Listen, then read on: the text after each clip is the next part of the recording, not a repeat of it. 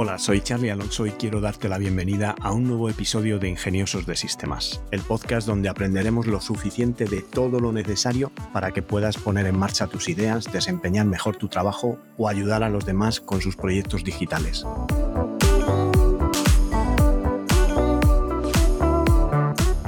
En el episodio de hoy respondo vuestras preguntas, pero antes déjame que os recuerde que tenolitas.com es un servicio de asesoramiento low cost donde podéis contratar vuestro plan de asesoramiento tecnológico por el precio de un par de cafés y hacer vuestras preguntas para poder contar con mi ayuda y poner en marcha vuestro negocio digital. Esta semana en el episodio dedicado a las preguntas vamos a responder preguntas sobre blockchain. Me habéis hecho, bueno, pues muchas preguntas sobre blockchain o hay muchas preguntas generalizadas sobre blockchain y creo que debemos dedicar una serie de episodios a responder este tipo de preguntas. Voy a hacer hoy las respuestas a las preguntas más comunes sobre blockchain, empezando por qué blockchain es digna de confianza. Bueno, blockchain es una red punto a punto que tiene su propio algoritmo de consenso. La razón principal detrás de la confiabilidad es eh, cómo almacena y maneja los datos. Utiliza algoritmos criptográficos para garantizar que los datos estén protegidos contra cualquier acto malicioso de terceros. Esto significa que solo la entidad que posee los datos podrá acceder a ellos. Además, los almacenes de datos de blockchain se pueden rastrear en cualquier momento, lo que aporta transparencia. Una cosa más que hace confiable a blockchain es la característica de integridad de los datos. Esta característica hace que los datos no se puedan cambiar una vez que han sido grabados. ¿Qué es Ethereum? Es otra de las preguntas que más habituales eh, son. Es un sistema descentralizado, al igual que Bitcoin, lo que significa que no hay una autoridad central que lo controle.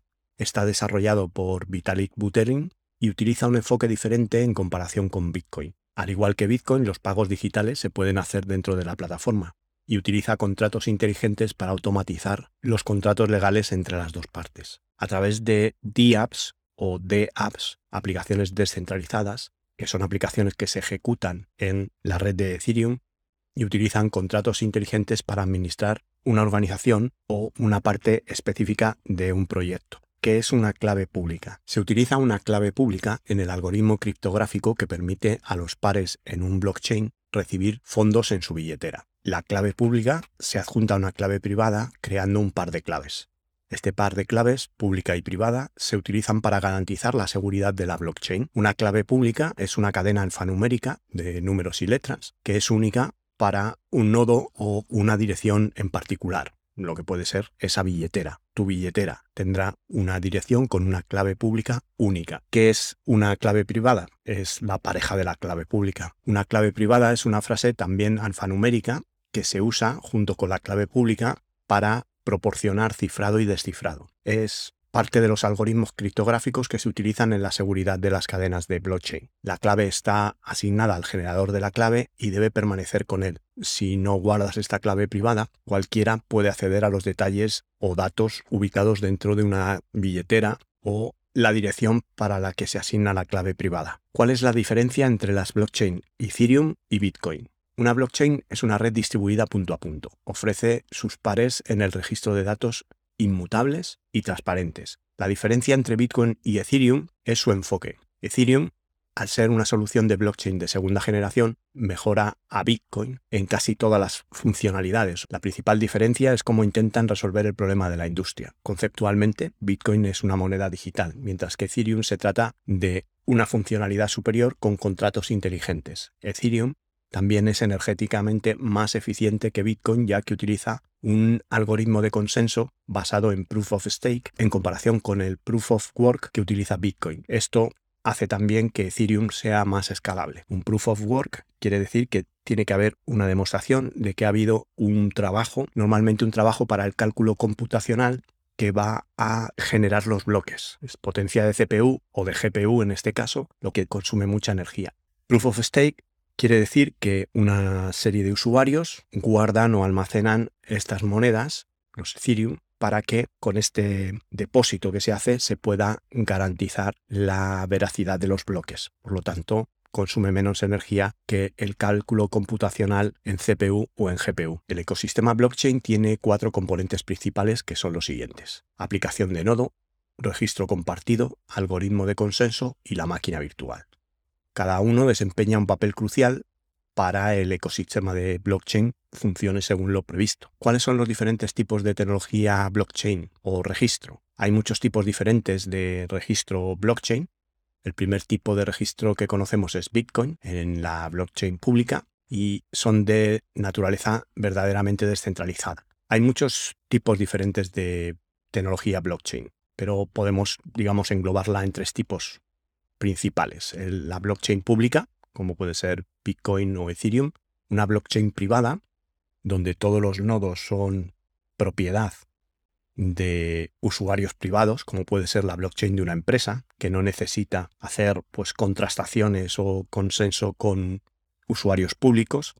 Y luego también sería una blockchain federada o un consorcio de blockchain, donde también es una mezcla entre público y privado. Hay nodos privados, pero además hay nodos públicos que sirven para dar transparencia y credibilidad a esa blockchain. Os recuerdo que uno de los pilares fundamentales de la blockchain es que como son cadenas de bloques que se apuntan en unos libros contables que se llaman ledger, que están repartidos por distintos nodos y que todo el mundo tiene acceso a estos ledger, y como cada bloque guarda información del bloque anterior y está concatenado de alguna manera, pues no puedes cambiar un bloque en este ledger sin que quede diferente a toda la información del bloque que hay en el resto de la red. Por lo tanto, sería una falsificación muy evidente. Con las redes públicas se otorga transparencia, con la red privada se otorga funcionalidad, porque si tú consideras que bueno, pues estás en una corporación y no necesitas la confiabilidad del el público, pues puedes disponer de la funcionalidad de blockchain, contratos inteligentes,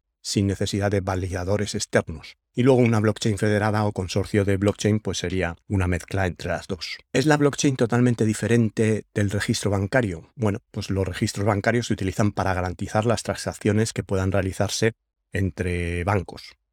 Es por esto que se rastrean y marcan estas transacciones. La diferencia significativa entre un registro bancario y una blockchain es cómo se gobiernan. La blockchain es de naturaleza descentralizada, sin embargo, los registros bancarios están completamente centralizados a medida que los bancos los gobiernan. La blockchain es completamente transparente y confiable en comparación con los registros del banco. Los bancos están muy interesados en la tecnología blockchain ya que pueden automatizar la mayoría de sus funcionalidades bancarias y también proporcionar un enfoque más fiable. Sin embargo, es más probable que utilicen una blockchain federada o una blockchain privada para asegurarse de que aún tienen el control sobre las operaciones. ¿Qué es una blockchain pública? Pues una blockchain pública, como decíamos antes, es pública en su naturaleza.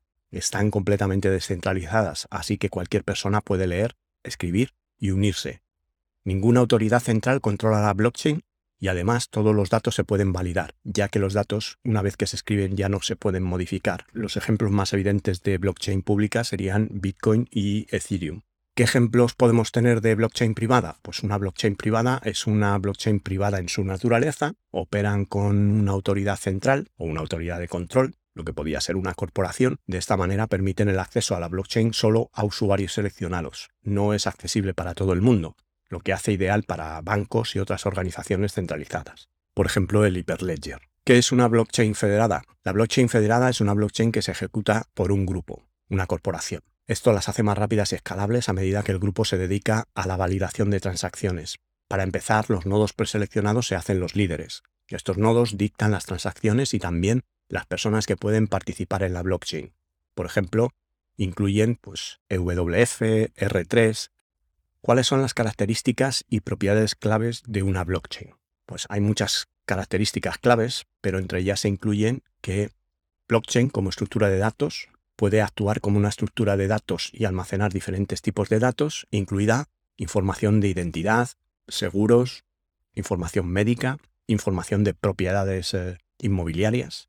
Otra característica es la inmutabilidad. Los datos, una vez almacenados en la blockchain, son inmutables. Esto le da a la blockchain la propiedad de detección de manipulación indebida, como hemos visto antes la protección de los datos. La protección de los datos, que depende completamente de la fuente. La ausencia de actores externos también significa que es seguro y que ofrece una mayor protección de datos. La tecnología de registro descentralizado es la característica más importante de una blockchain. Puede ser utilizada por una organización privada o pública en una variedad casi infinita de casos de uso. Proporciona un mejor anonimato para el usuario. Sus usuarios están relativamente ocultos en comparación con otras redes tradicionales. ¿Cuáles son los beneficios de blockchain para garantizar la seguridad adecuada? Bueno, hay seis principios clave que pueden garantizar la seguridad adecuada y que permiten que las organizaciones creen registros transaccionales apropiados. La revisión de cuentas, las aplicaciones de seguridad, la seguridad de las bases de datos, la capacitación laboral digital, métodos de prueba apropiados y una planificación de la continuidad. ¿Cuáles son los beneficios de una blockchain? Pues los principales beneficios de una blockchain serían la transparencia mejorada, la seguridad incrementada, una mejor trazabilidad de las operaciones, mayor velocidad y eficiencia y costes reducidos. ¿Cuáles son los inconvenientes de una blockchain? La blockchain no está libre de inconvenientes o desventajas. Podemos encontrar entre ellas pues, que es una tecnología compleja, que es difícil de implementar y de mantener. Los problemas escalables todavía están ahí. La velocidad de la red y los costos de transacciones varían y el error humano aún no está eliminado al 100%. Bueno, pues estas son algunas de las preguntas que me habéis hecho y además he recopilado otras preguntas de Internet para saber cuáles son las preguntas más habituales sobre blockchain y poder traeros algunas respuestas. Haré un par de episodios más con la posibilidad de preguntas un poco más complejas, pero quiero que estos episodios de verano pues no se hagan muy largos y no quitaros mucho tiempo de disfrute de playa o de piscina. Por mi parte nada más, hasta aquí el episodio de hoy. Espero que podáis seguir este podcast en las principales plataformas. Muchas gracias por vuestras valoraciones y comentarios en Apple Podcasts, por vuestros me gusta en iBox y en Spotify. Y gracias por estar al otro lado y querer formar parte de esta comunidad de ingeniosos de sistemas. Nos encontramos en el próximo episodio y que tengáis un ingenioso día.